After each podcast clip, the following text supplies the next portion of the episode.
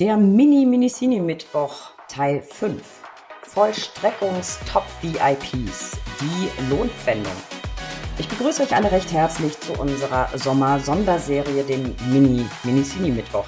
Um euch unsere Podcast-Sommerpause zu versüßen, haben wir für euch ein paar Zwangsvollstreckungs-Shorties aufgezeichnet, da ihr euch so wahnsinnig für dieses Thema begeistert habt.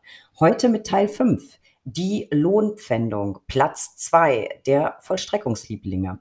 Mit dabei ist heute wieder unser Zwangsvollstreckungspapst Harald Minicini, geprüfter Rechtsfachwirt, Dozent und Autor. Und auch heute wieder dürfen wir in Haralds heilige Vollstreckungshallen blicken. Harald, ich danke dir, dass du heute leider zum letzten Mal vorerst zugeschaltet bist und Zeit hast, ein wenig mit mir über Zwangsvollstreckung zu plaudern. Und ich bin ganz ehrlich, ich fühle mich nach vier Folgen mit dir schon so viel schlauer. So, und ich würde sagen, heute gibst du mir den Rest. Ich gebe mir zumindest Mühe. Ein bisschen traurig bist du hoffentlich, dass die letzte Folge ist vorerst.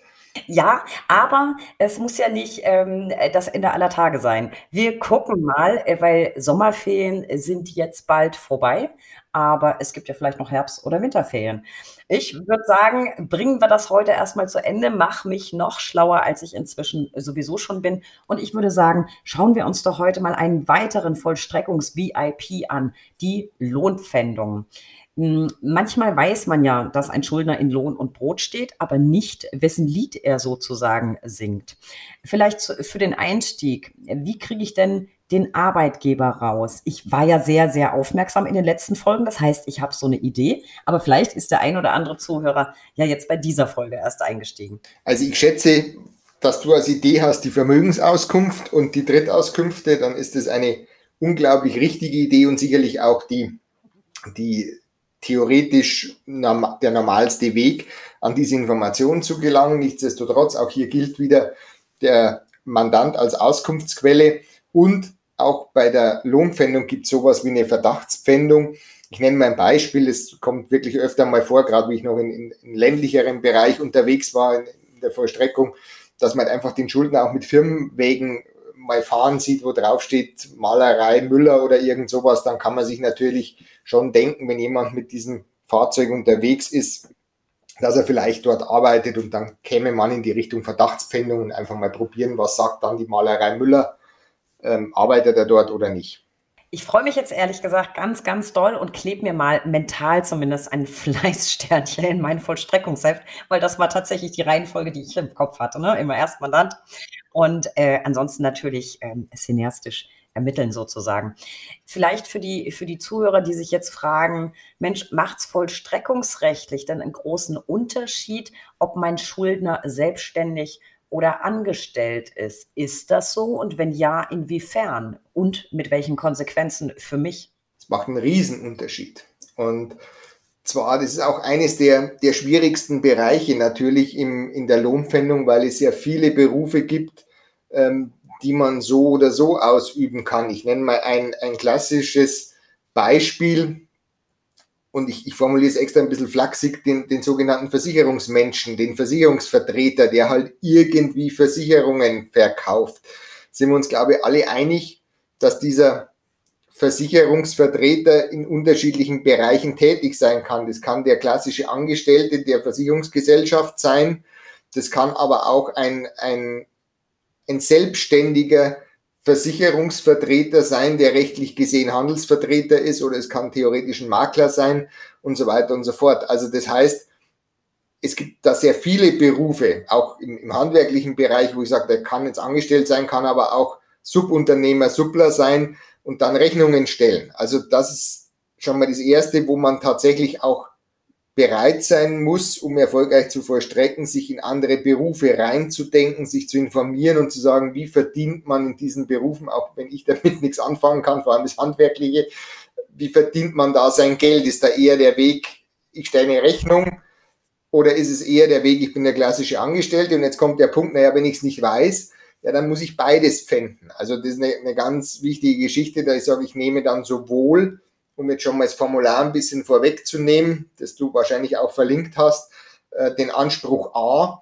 für den klassischen Angestellten, dann würde ich damit abdecken, wenn der wirklich ganz regulär abhängig beschäftigt ist, dann geht die Pfändung greift in diesem Fall. Und über den Anspruch G, und da wird es dann komplizierter, fände ich den, die, die Ansprüche selbstständiger Tätigkeit. Und da muss ich halt dann wieder einordnen, was ist das? Ist das Werkvertrag? Ist es Dienstvertrag? Ist es ähm, womöglich ein Handelsvertretervertrag? Und was resultieren daraus für Ansprüche, was weiß ich, Handelsvertreter, Ausgleichsanspruch, Buchauszüge etc.?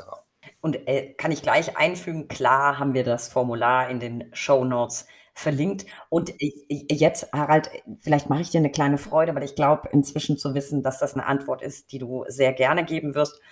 Es ist ja für mich als Gläubiger wahnsinnig interessant, was der Schuldner konkret verdient. Wenn ich jetzt den Arbeitgeber kenne, aber nicht das Gehalt, was mache ich denn dann?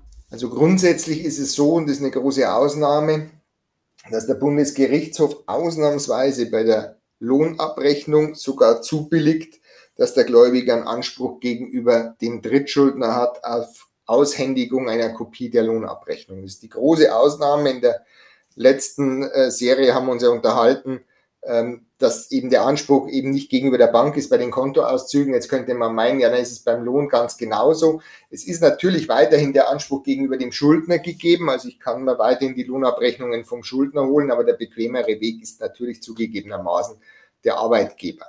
Und das heißt, ich kann also üblicherweise den Drittschuldner ist gleich Arbeitgeber auffordern, mir die Lohnabrechnungen sowohl ab dem Zeitpunkt der Pfändung, und jetzt hier kommt eine weitere Besonderheit, sogar drei Monate vor Zustellung des Pfändungs- und Überweisungsbeschlusses ähm, in Kopie aushändigen lassen. Und der Hintergrund, warum es diese drei Monate gibt, ist einfach schlicht und ergreifend, man will kontrollieren, ob man nicht vielleicht so ein bisschen gedealt hat, dass plötzlich das Gehalt weniger wird mit Zustellung des Pfändungs- und Überweisungsbeschlusses. Soll es ja geben, glauben manche nicht, die das Gute in der Welt vermuten, aber so ist es leider nicht immer. Und deshalb hat man diese drei Monate vorher. Und ich kann nur jedem wirklich wärmstens ans Herz legen, wer in der Lohnpfändung unterwegs ist, es ist eines der haftungsträchtigsten Bereiche im Zwangsvollstreckungsrecht. Da werden jetzt manche vielleicht die Ohren spitzen und sagen, ja, ich mache täglich Lohnpfändung, so kompliziert ist es ja gar nicht. Das Formular ausfüllen, nein, ist nicht so kompliziert. Das traue ich auch jedem zu und irgendwann wird man es so hinkriegen, dass das Ding erlassen und zugestellt wird. Komplizierter ist alles, was danach kommt, also auch wirklich die Kontrolle des richtigen pfändbaren Betrages, was sind bedingt pfändbare Ansprüche, dann eben solche Geschichten zu prüfen, was verdient er denn wirklich anhand der Lohnabrechnung und dann vielleicht noch ein kleines, kleiner Einschub, weil du ja vorher mit der Selbstständigkeit gesprochen hast. Der Selbstständige hat genießt generell nicht den Pfändungsschutz nach 850 CZPO. Also das heißt, er hat nicht den Pfändungsfreibetrag ähm, zur Verfügung, sondern es wäre theoretisch alles pfändbar, der gesamte Rechnungsbetrag. Und hier dreht sich's um. Hier muss der Schuldner einen Schuldnerschutzantrag stellen, damit er quasi in den Genuss dieser Freibeträge kommt. Macht er das nicht, kassiere ich sozusagen den vollen Betrag. Ein schönes Stichwort, Pfändungsfreigrenzen. Harald, welche Zahlen sollte ich denn da im Kopf haben, ganz, ganz grob? Und hat sich da nicht auch gerade irgendwas geändert? Ja, die Pfändungsfreigrenzen, man kann mal so grob rechnen, ähm, 1200, 1300 Euro. Und was man wissen muss, ähm, ist tatsächlich, dass sich immer zum 1.7. die Pfändungsfreigrenzen ändern. Und was ganz neu ist seit diesem Jahr, ist, dass früher sich die Pfändungsfreigrenzen alle zwei Jahre geändert haben. Mittlerweile passiert das Ganze jährlich. Also immer so der 1.7. muss man sich merken, hier gibt es eine neue Pfändungstabelle. Wie gesagt, früher alle zwei Jahre, jetzt jährlich. Und natürlich die Tendenz ist, wie man so schön sagt, steigend. Klar, mit Lebenshaltungskosten, die Freibeträge werden immer höher und nicht niedriger. Und das macht es natürlich auch immer komplizierter überhaupt ähm, im Wege der Lohnpfändung da was zu bekommen. Denn das muss man vielleicht schon auch noch fairerweise mit dazu sagen, äh, bei den ganzen Diskussionen über, über Mindestlohn und, und Co., was ja immer gern gemacht wird, ist, wenn man sich das mal ausrechnet, beim Mindestlohn selbst beim Erhöhten auf eine Vollzeitstelle bleibt nichts pfändbar. Also so viel zu dem, zu dem politischen Thema ähm, Mindestlohn zu hoch, zu niedrig. Also im Verhältnis zu den Pfändungsfreigrenzen tragisch. Ja, absolut. Und auf jeden Fall hast du jetzt gerade noch mal einen guten Tipp gegeben. Man sollte sich auf jeden Fall regelmäßig zum Sommer hin noch mal schlau machen, welche Zahlen gerade gelten. apropos, es wird immer schwieriger. Hm, bleiben wir vielleicht mal lebensnah. Also viele Schuldner haben ja, oder hoffentlich mein Schuldner vor allem dann, ähm, nicht nur einen Job, sondern es gibt ja auch viele Schuldner, die Familie haben. Und wie das Leben so ist, manchmal klappt es mit der Familie nicht so, wie man sich es eigentlich vorgestellt hat. Was mache ich denn jetzt, wenn ich Kenntnis davon habe, dass der Schuldner unterhaltspflichtig ist? Muss ich da dann selber irgendwas ermitteln, wer unterhaltsberechtigt ist? Muss ich irgendwas beachten? Also generell ist es so, da muss ich mit einem Gerücht aufräumen, was auch immer wieder gern an mich herangetragen wird, wenn ich frage, na ja, woher wissen Sie denn, wie viel unterhaltsberechtigte Personen ein Schuldner hat oder umgekehrt, wie viel unterhaltsberechtigte Personen bei der Berechnung des umfängbaren Betrages berücksichtigt werden. Da kommt immer diese Standardantwort, naja, das sehe ich doch an den Kinderfreibeträgen. Dann sage ich immer, also auf der Lohnabrechnung die Kinderfreibeträge, dann sage ich, naja, wie der Name schon sagt, Kinder, aber was ist mit der Ehefrau? Und die kann ich ja unterschiedlich verteilen. Also das ist so ein bisschen am Märchen. Ich, ich nenne das mal vielleicht als, als Orientierungshilfe, kann man diese Kinderfreibeträge vielleicht mal heranziehen, aber viel ehrlicher und maßgeblicher für die Vollstreckung ist tatsächlich die Angabe des Schuldners gegenüber dem Drittschuldner, seinem Arbeitgeber. Das heißt, der erste Weg ist, ich frage den Drittschuldner, wie viel unterhaltsberechtigte Personen berücksichtigst du bei der Berechnung des unpfändbaren Betrages? Komma und wen? Und erst anhand dieser Auskunft kann ich dann überhaupt erkennen, berücksichtigt er die Ehefrau, berücksichtigt er sämtliche Kinder. Und jetzt stelle ich den Vergleich an mit der Vermögensauskunft und gucke tatsächlich, sind die berechtigt? Und da ist halt eben jetzt, da sagt die, die, das Gesetz, wenn der Unterhaltsberechtigte über eigenes Einkommen verfügt, ist dieser Unterhaltsberechtigte entweder nur teilweise oder gar nicht zu berücksichtigen. Kommen so ein bisschen auf die Höhe des Einkommens an. Und da ist die Rechtsprechung wirklich sehr umstritten. Das fängt irgendwo bei 600 Euro an.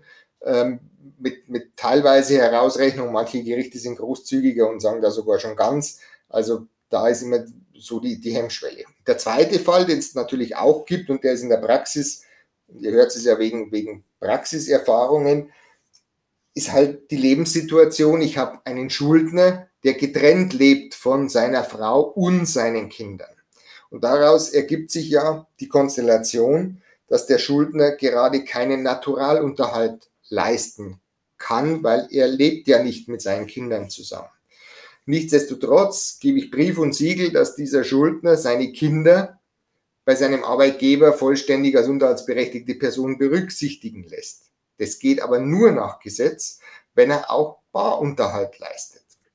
Ein Blick in die Vermögensauskunft offenbart aber sehr oft, dass er reinschreibt, ich habe ein Kind, das Kind lebt bei der Mutter, ich kann im Moment keinen Unterhalt leisten. Das ist der klassische Fall, um auch dieses Kind herausrechnen zu lassen, weil der Schuldner keinen Unterhalt leistet. Und auch hier passiert dann oft, also ich sage es gleich den, den, den, den Vollstreckern da draußen, da kann durchaus sein, dass das Gericht zurückschreibt, ja, sie müssen die Höhe des Einkommens des Kindes benennen. Nein, müssen sie nicht, weil das ist ein Fall des 850c Absatz 2, da kommt sich auf das Einkommen des Kindes an, sondern auf die Tatsache, dass der Schuldner keinen Unterhalt gewährt oder leistet. So, Vorlesung zu Ende. Ich wollte gerade sagen, da waren sie wieder die heißen Minicini-Spezialtipps. Genau deswegen zeichnen wir ja mit dir auf. Und Harald, jetzt hast du vorhin noch was gesagt. Haftungsfalle, Lohnpfändung. Vielleicht zum Schluss unserer kleinen Reihe noch so ein paar richtig handfeste, praktische Tipps. Was sind denn deiner Auffassung nach und deiner Erfahrung nach die Fehler, die am häufigsten bei der Lohnpfändung gemacht werden und die sich am schwerwiegendsten auswirken. Wie viel Zeit haben wir noch? Nein, also Kernproblem ist, glaube ich, tatsächlich, dass die Gläubiger und Gläubigervertreter nicht einmal nachkontrollieren, ob der richtige pfändbare Betrag abgeführt wird. Klingt banal, ist aber so. Ähm, dass viele nicht einmal die Lohnabrechnungen in Händen halten, dass viele nicht einmal den Arbeitsvertrag zwischen Schuldner und Arbeitgeber in Händen halten, sich bestenfalls nur auf die Lohnabrechnung verlassen. Und man muss natürlich klipp und klar sagen, nur mal so als Denkanstoß. alles, was auf der Lohnabrechnung nicht draufsteht, kann ich ja nicht prüfen. Und es ist doch eine Riesendiskrepanz, ob mir ein Anspruch zusteht, also ob arbeitsvertraglich womöglich Urlaubsgeld gewährt wird aber halt das Urlaubsgeld auf der Lohnabrechnung nicht steht. Ob ich arbeitsvertraglich einen Firmenwagen nutzen darf, der dann leider auf der Lohnabrechnung nicht auftaucht. Das mag zwar alles dann steuerrechtlich, sozialversicherungsrechtlich nicht unproblematisch sein. Das nehme ich schon so zur Kenntnis. Aber es bringt ja mir als Gläubiger nichts, weil ich es nicht sehe. Und deshalb brauche ich natürlich schon den Arbeitsvertrag auch, um überhaupt zu sehen, welche Ansprüche hat er, der Schuldner, und werden die ja wirklich richtig abgerechnet weiterer großer Punkt ist oft, dass einfach auch solche Zusammenrechnungsanträge, wenn jemand mehr Einkommen hat, bei zwei Arbeitgebern nicht zusammengerechnet wird oder zu spät zusammengerechnet wird. Das sind alle solche Themen, die bei mir in der Lohnpfändung immer eine Rolle spielen, dass Herausrechnungsanträge nicht gemacht werden. Und deshalb noch so ein letzter Tipp vielleicht von mir oder in, Bezug auf, auf Haftung, ist, das ist wirklich so eine Herzensgeschichte von mir. Ähm, für alle, die auch wirklich Jahre vollstrecken und gern vollstrecken, wirklich der freundschaftliche Tipp, blättert auch mal in die Akte zurück. Also ihr habt so viel gemacht und man denkt immer, was kann ich als nächstes tun, als nächste Maßnahme, was mache ich als nächstes? Gönnen Sie sich mal die Ruhe, ich sage jetzt nicht, machen Sie Yoga, aber gehen Sie dann zurück, blättern Sie in die Akte zurück und sagen, was habe ich schon gemacht? Ach, ich habe vor zwei Jahren meine Lohnpfändung gemacht. Ja, was ist denn aus der geworden? Hat sich vielleicht, warum kommt da kein Geld? Haben sich die Unterhaltsberechtigten verändert und so weiter. Und deshalb sage ich, Lohnpfändung ist ja so ein Dauerschuldverhältnis, so eine Dauerpfändung. Und da kann man eben so viel falsch machen. Die meisten machen das oft, und nicht die meisten ist gemein, aber sehr viele machen es eher lieblos und es wird so viel Geld verschenkt. Das waren doch, finde ich, wirklich, wirklich hilfreiche Tipps. Und vor allem das mit in der Akte zurückblättern. Das wäre wieder so ein Klassiker, der mir passieren könnte, weil du bist so scharf drauf, dir fällt noch was ein, das kannst du jetzt noch machen, das könntest du noch machen und vergiss tatsächlich mal den Blick in den Rückspiegel. Harald, das waren wahnsinnig wertvolle, hilfreiche Informationen. Ich glaube, wir sind jetzt alle auf jeden Fall auf dem Weg dazu, kleiner Nachwuchsvollstrecker zu werden. Und Harald, ich bin so ein kleines bisschen traurig. Das war es vorerst tatsächlich mit unserem Mini, Mini-Cine Mittwoch. Am 19.08. ist nämlich unsere Sommerpause vorbei und es kommt die nächste reguläre Folge. Aber Harald, wir beide haben noch was offen. Und zwar unser Schnitzeldate aus Folge 68 das holen wir auf jeden Fall noch nach. Das müssen wir noch machen. Apropos machen, noch ein Wort an unsere Zuhörer. Besucht uns unter www.brack.de für tagesaktuelle Infos rund um den Anwaltsberuf. Abonniert diesen Podcast. Wir freuen uns über jeden neuen Zuhörer und folgt uns auf Instagram unter recht unterstrich interessant und heute auch wieder wichtig, unbedingt einen Blick in die Show Notes werfen. Da habe ich euch alle Folgen mit Harald verlinkt und da findet ihr auch nochmal die Formulare, über die wir gesprochen haben. Harald, ich habe wahnsinnig viel gelernt. Ich danke dir von Herzen und ich bleibe dabei. Das mit dem Schnitzel müssen wir unbedingt noch hinkriegen. Das wird auch so sein. Ich habe Karten für den Ring bekommen, also steht einem Date im Oktober nichts im Wege. Also von meiner Seite auch vielen Dank. Ich habe zu danken und ich würde sagen, na mal gucken, vielleicht, jetzt habe ich so wirklich so ein bisschen Feuer gefangen, vielleicht habe ich bis dahin noch die ein oder andere zwangsvollstreckungsrechtliche Frage an dich. Ansonsten beschränken wir uns auf den Austausch äh, kulinarischer Erfahrungen. Das wäre ja auch mal nicht schlecht, weil ich glaube, wir beide können uns über Schnitzel genauso lang unterhalten wie über die Zwangsvollstreckung. Harald, ich danke dir von Herzen und denn auf bald, würde ich sagen. Auf bald, macht's gut. Tschüss. Tschüss.